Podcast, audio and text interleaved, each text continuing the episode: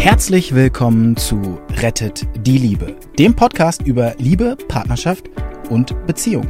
Nichts ist im Leben wohl so bedeutend und wichtig wie die Liebe. Und das betrifft alle Menschen dieser Erde, egal wo und wie sie leben. Die erfahrene Ärztin Dr. Beate Strittmatter hat über die Jahre erkannt, dass Krankheitsursachen oft in unglücklichen Beziehungen zu suchen sind. Und sie hat in Zusammenarbeit mit Experten herausgefunden, dass es Regeln gibt, die für alle Partnerschaften gleich sind.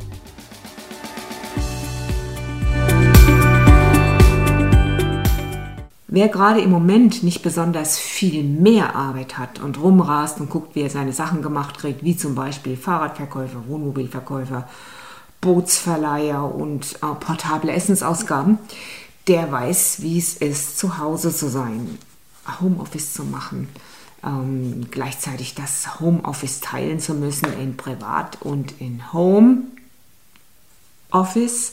Das ist ganz schön schwierig. Und ich hatte ja schon zwei Filme dazu gemacht, für Film 12 und Film 13, das war beim ersten Lockdown.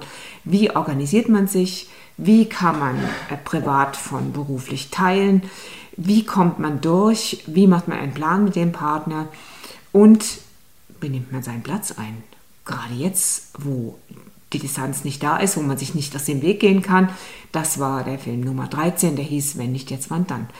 Ähm,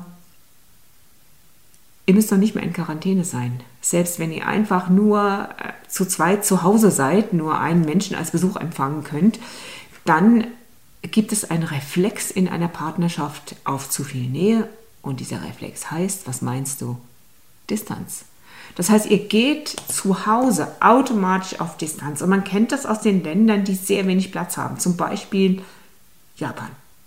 Ihr wisst, dass es in Japan Rituale gibt, die obwohl Platzmangel da ist, Distanz schaffen. Es gibt bestimmte Bewegungen, die klar sagen, hier ist meine Grenze, wir haben Distanz, obwohl wir alle zusammen irgendwo in der Nähe sind. Jetzt, was passiert hier jetzt bei uns? Wenn das räumlich nicht geht, Distanz zu haben, dann machen wir das innerlich, ganz nah zusammen und trotzdem weit weg. Und das sage ich euch, ist gefährlich. Man verlernt quasi die Nähe, man verlernt das offene Gespräch. Es gibt ja auch nichts Besonderes zu berichten, nichts, was man sich dringend erzählen müsste. Selbst die, Telefonate und die Arbeit im Homeoffice, hat der andere mitbekommen. Man ist dauernd zusammen, man kocht zusammen, man isst zusammen, man bespricht Dinge, die man auch in der WG miteinander besprechen könnte. Das heißt überhaupt noch gar nicht, dass man sich nahe ist. Guckst du nach dem Ofen, kannst du mal decken, schmeckt sehr gut, ja, wunderbar. Vielleicht redet man noch über die Zeitung, aber es kann sein, dass man tatsächlich ein Stück der Partnerschaft verliert. Und diese Situation ist brandgefährlich. Partnerschaft lebt auch von der Balance zwischen Eigendrehung und Zusammensein. Jetzt in der normalen Zeit schon muss man ja ermutigen zur Eigendrehung. Pass auf, du kannst ein eigenes Hobby haben, du kannst äh, deine eigenen Freunde haben, du kannst deine eigenen Interessen haben. Ja, äh, eigene Freunde, wie im Moment? Also es ist alles sehr verschärft. Die Eigendrehung, die geht jetzt gerade im Moment überhaupt gar nicht. Und man kann sich tatsächlich verlieren. Und wenn jetzt dann irgendwo im Außen, nehmen wir mal an, ihr geht jetzt irgendwie raus und ihr trefft im Supermarkt jemanden, den ihr kennt und ihr habt doch dann ein Gespräch und das ist doch intensiver und erzählt euch, einfach von seinem Leben und alles ganz anders, dann kann das einfach sein, dass ein intensives Gespräch, was mal einfach raus ist aus dieser engen Gemeinschaft, die einem ja auch die Luft so wegnehmen kann, dass da plötzlich zum Beispiel mal Interesse entsteht in deinem Partner oder in dir. Was macht man jetzt da eigentlich? Ähm, ein wesentliches Mittel ist, Abenteuer zu erzeugen. Wie erzeugt man Abenteuer? Abenteuer oder mal etwas ganz anderes, wo man sich anstrengen muss, wo man neue Gedanken haben muss. Und vor allen Dingen Zeit zu blocken, wo man sagt, von so viel Uhr bis so viel Uhr ist jetzt Partnertime. Und da bleibt das Handy weg, da bleibt die Arbeit weg, da bleibt alles andere weg. Ja, was macht man in der Arbeit, was macht man in der Zeit? Zunächst mal sollten wir uns mal betrachten, was, ähm, was die Studienlage sagt. Es gibt eine Studie, wo Männer über eine Brücke gehen sollen. Und das ist eine feste Holzbrücke und andere Männer sollen über eine Brücke gehen, die schwankt und man sieht unten drunter den Abgrund. Und am Ende der Brücke ist jeweils eine schöne Interviewerin und die stellt dann Fragen und die Männer füllen dann Fragebögen aus und sie bekommen auch die Nummer dieser Interviewerin. Das ist eben der Test. Darum geht es eigentlich. Ihr werdet es nicht glauben, bei der festen Brücke, wo nichts passiert ist, hat fast niemand diese schöne Frau angerufen, aber bei der aufregenden Brücke, wo man den Abgrund gesehen hat, da haben die meisten Männer tatsächlich angerufen. Warum? Weil die in einer aufregenden Situation waren, die waren in einer Adrenalinanregung, die offen und bereit gemacht haben für Partnerschaft. Genau dasselbe hat man gesehen, wo man Paare verglichen hat. Die einen saßen auf dem Sofa und haben einen Fernsehfilm angeschaut und die anderen mussten in einem gemeinsamen Sack von einer Seite der Turnhalle zur anderen hüpfen. Hüpfst du mal mit deinem Partner in einem Sack? Das ist, äh, stelle ich mir richtig schwierig vor. Es gibt da viel Gelächter und es ist, geht dann ums Gemeinsame. Schaffen wir das? Da wird man vielleicht auch ein bisschen sich anfeiern, äh, äh, anfeuern oder auch äh, ermutigen oder jetzt mach doch mal und so. Ist auf alle Fälle ein gemeinsames Erlebnis. So, und danach wurde abgefragt, wie geht's mir eigentlich? Wie geht's euch eigentlich? Wie ist die Partnerschaft? Wie seid ihr aufeinander bezogen? Und siehe da, es fast schon zu erwarten, die, die das Sackhüpfen gemacht haben, die gaben an, sehr nah miteinander verbunden zu sein. Also was macht man jetzt? Man ist in der gemeinsamen Wohnung.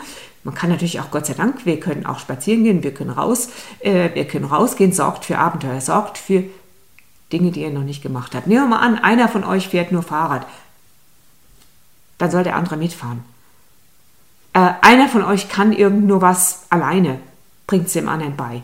Blockt Zeit, spielt mal ein Gesellschaftsspiel, lernt eine Sprache zusammen, malt mal eine Zeichnung vom anderen, kocht mal was ganz anderes, was ihr vorher noch nicht gekocht habt, was ein bisschen schwierig ist.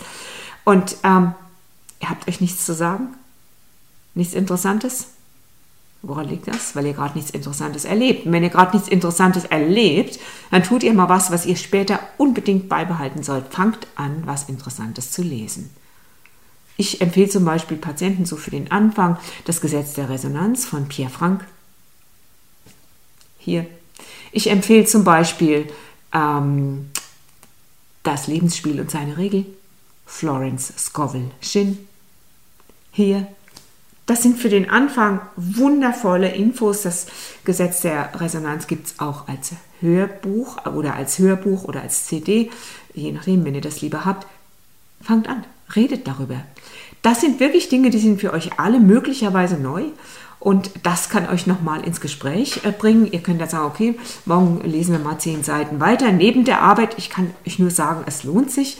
Und äh, behaltet es bei behalte das bei, interessant zu werden. Ich sage zum Beispiel auch zu Menschen, die gerne Freunde gewinnen wollen. Jetzt ältere Menschen, die hier sind, die waren immer schon alleine, jetzt sind sie noch alleine. Und ja, wie, wie gewinnen die denn Freunde? Indem sie über Krankheit erzählen? Ganz sicher nicht, sondern indem sie interessante Dinge wissen und über interessante Dinge sprechen können. Und dazu muss man erstmal was Interessantes lesen. Was könnt ihr noch machen, um aufregend zu bleiben in der Beziehung? Sucht euch ein Lied aus, macht dazu einen neuen Text, schreibt euch mal einen Liebesbrief. Nehmt euch die Zeit, du hier und ich da, und wir schreiben uns jetzt einen Liebesbrief. Was kann da drinstehen eigentlich? Hast du mal früher einen Liebesbrief geschrieben? Es kann drinstehen, was schätze ich jetzt an dir? Was schätze ich überhaupt schon immer an dir? Warum habe ich mich in dich verliebt? Worauf freue ich mich in der Zukunft? Das ist doch mal eine grobe Anleitung, eine Gliederung, die du machen kannst. Und dann liest ihr euch den Brief vor.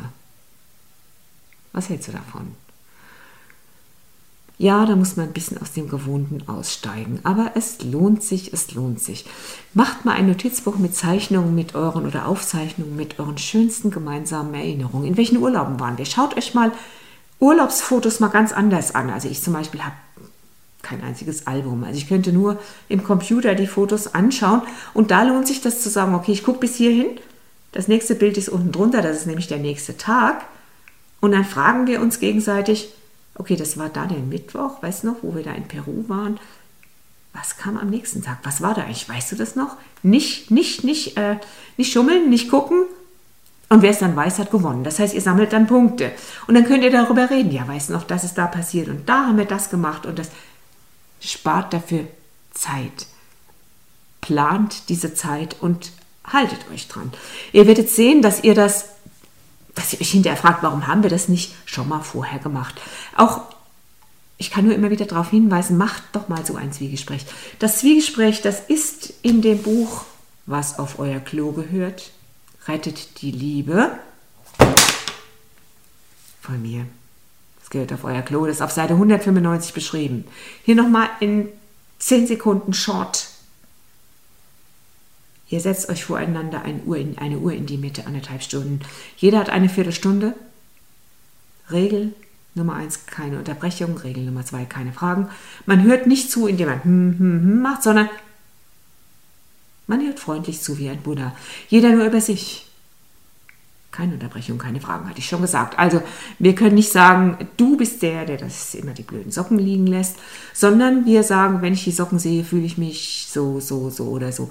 Oder im Moment fühle ich mich in diesem Eingesperrtsein, das ist, es kommen plötzlich Gefühle wie in dieser Enge, da fühle ich mich so oder so oder so, das habe ich schon mal erlebt und oder jemand sagt vielleicht, das ist für mich das Beste, was für mich passieren konnte.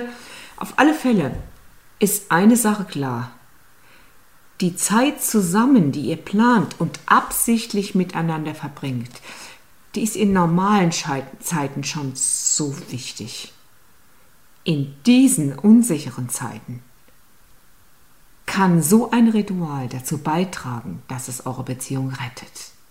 Beziehungen gehen oft nicht schnell bergab, sondern sie werden langsam, sie erodieren, sie rosten ein wenig an, man merkt es nicht so richtig, es läuft ja auch glatt, man hat ja Rituale, man kennt ja den anderen. Also aufpassen und wisst ihr, was ich morgen mache?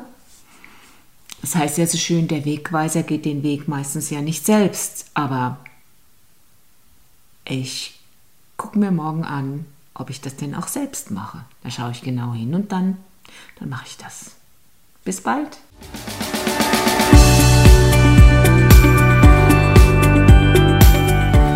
Und wie war es? Wenn es euch gefallen hat, dann abonniert gerne den Podcast. Beate Strittmatter hat auch ein Buch geschrieben, Rettet die Liebe. Dann habt ihr die Gesetze immer zur Hand. Der Link ist in den Show Notes. Macht's gut, bis zum nächsten Podcast.